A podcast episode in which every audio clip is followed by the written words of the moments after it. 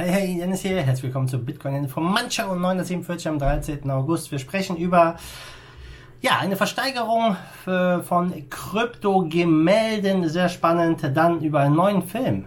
Über Craig Wright. und DeFi und ja, die Ethereum-Gebühren, die auf dem All-Time-High sind. Wir starten mit dem Preis und ja, wir waren gestern bei 11.2, sind jetzt wieder ein bisschen geklettert, stehen aktuell bei 11.548, halten uns da gerade und jetzt ist die Frage, geht's weiter hoch oder geht's weiter runter? Äh, was glaubst du, werden die nächsten Wochen bringen? Schreibt mal in die Kommentare, hoch oder runter? Kommen wir zum ersten Thema, nämlich 21 tokenisierte Kryptoköpfe stehen zur Versteigerung. Ja.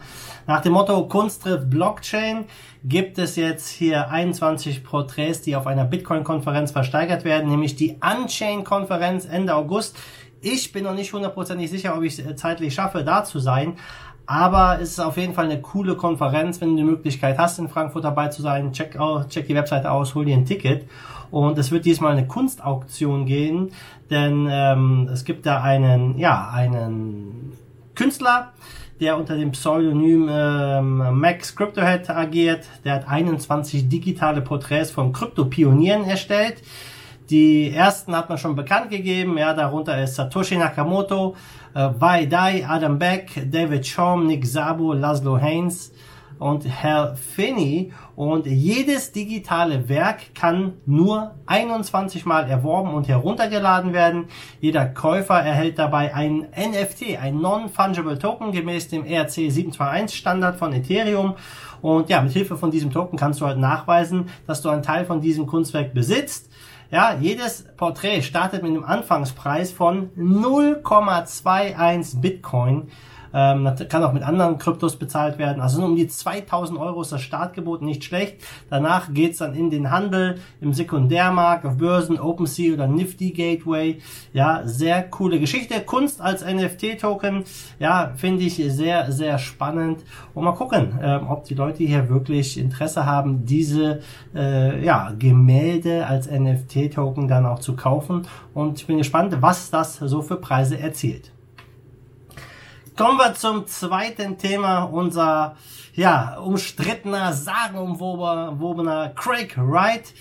Es geht um ihn und zwar sein größter Supporter Calvin R., der Milliardär, der macht eine neue Dokumentation und ein Buch über das Leben des äh, ja, Satoshi, so sagt er, denn die Jungs glauben natürlich, dass er Satoshi ist. Er ist ja noch vor Gericht, um das zu klären. Und ähm, ja, Kevin R. wird dieses ganze Ding finanzieren. Ähm, äh, ich bin gespannt, was letztendlich dabei rauskommt, ob es ein reines Propaganda-Filmchen wird oder nicht. Auf jeden Fall werden sie dort äh, im Detail erörtern wollen, wie, was wirklich dran ist an dieser, ähm, an diesem Claim von Craig Wright, Satoshi Nakamoto zu sein. Ja, ich vermute mal, dass das dann erst wirklich äh, rauskommt, wenn auch diese ganzen Verhandlungen vorbei sind.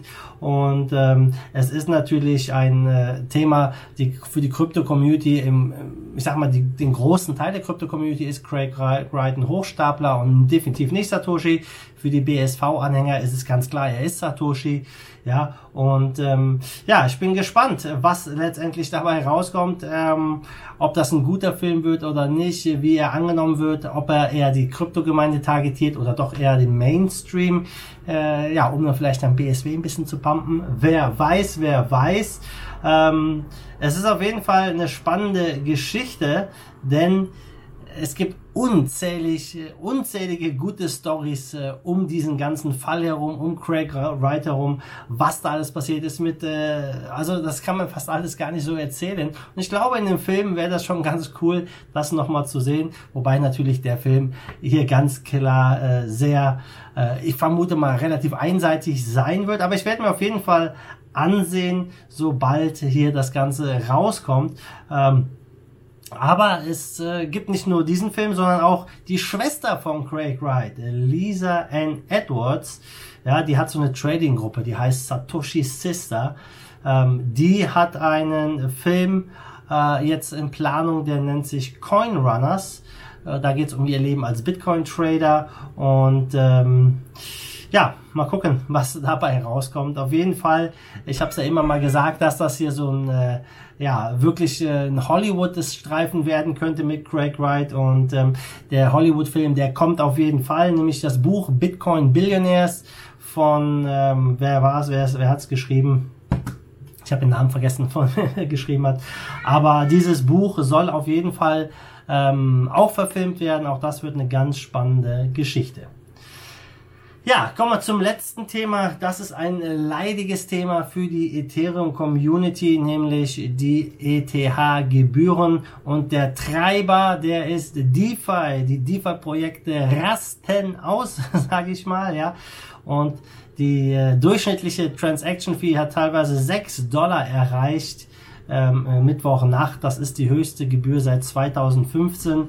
Ähm, die mittlere Gebühr ist bei 3 Dollar aktuell. Also immer noch brutal hoch für Ethereum. Man, es zeigt einfach, wie groß die Nachfrage ist nach äh, Transaktionen auf der ETH-Blockchain.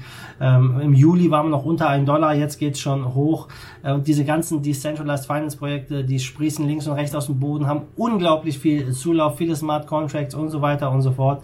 Ähm, es ist ziemlich äh, crazy. Äh, hier muss ETH wirklich jetzt richtig, richtig Gas geben, dass sie hier ja so schnell wie möglich mit ETH 2.0 an den Start gehen, das Ganze skalieren können. Ähm, aber das sieht aktuell nicht so mega positiv aus, denn es wird noch Monate wahrscheinlich dauern, bis hier ja ähm, die Abhilfe in Sicht ist. Mal gucken, ob das dem ETH-Preis ähm, ja, einen kleinen Strich durch die Rechnung macht, dass die Leute dann sagen, okay, wir gehen vielleicht doch zu anderen Projekten, aber es gibt halt keinen anderen Coin, der so viele DeFi-Projekte hat und wo man sowas in dieser Art und Weise alles launchen könnte. Vielleicht wird es bei Tron der Fall sein, ähm, wäre denkbar. Ähm, ich kann nur eins sagen, wenn man ähm, Ethereum nutzt äh, und hohe Gebühren bezahlt, dann geht eine Transaktion in 10, 20 Sekunden durch in der Regel, vielleicht mal 30 Sekunden, je nachdem wie voll es ist. Wenn man zum Beispiel Tron nutzt, ja, die haben ja auch Smart Contracts als Möglichkeit, äh, der DeFi-Bereich, der ist bei Tron glaube ich noch nicht so weit, aber bei Tron ist alles äh, mehr oder weniger instant mit einer Gebühr von einem Cent oder was, ein Tron auf die Gebühr. Ja, vielleicht äh, verlagert sich das ein bisschen dahin. Sehr interessant das Ganze zu beobachten und ich glaube aber, wenn äh, Ethereum hier diese Skalierungsgeschichte löst, löst, dann ist der Weg nach oben offen.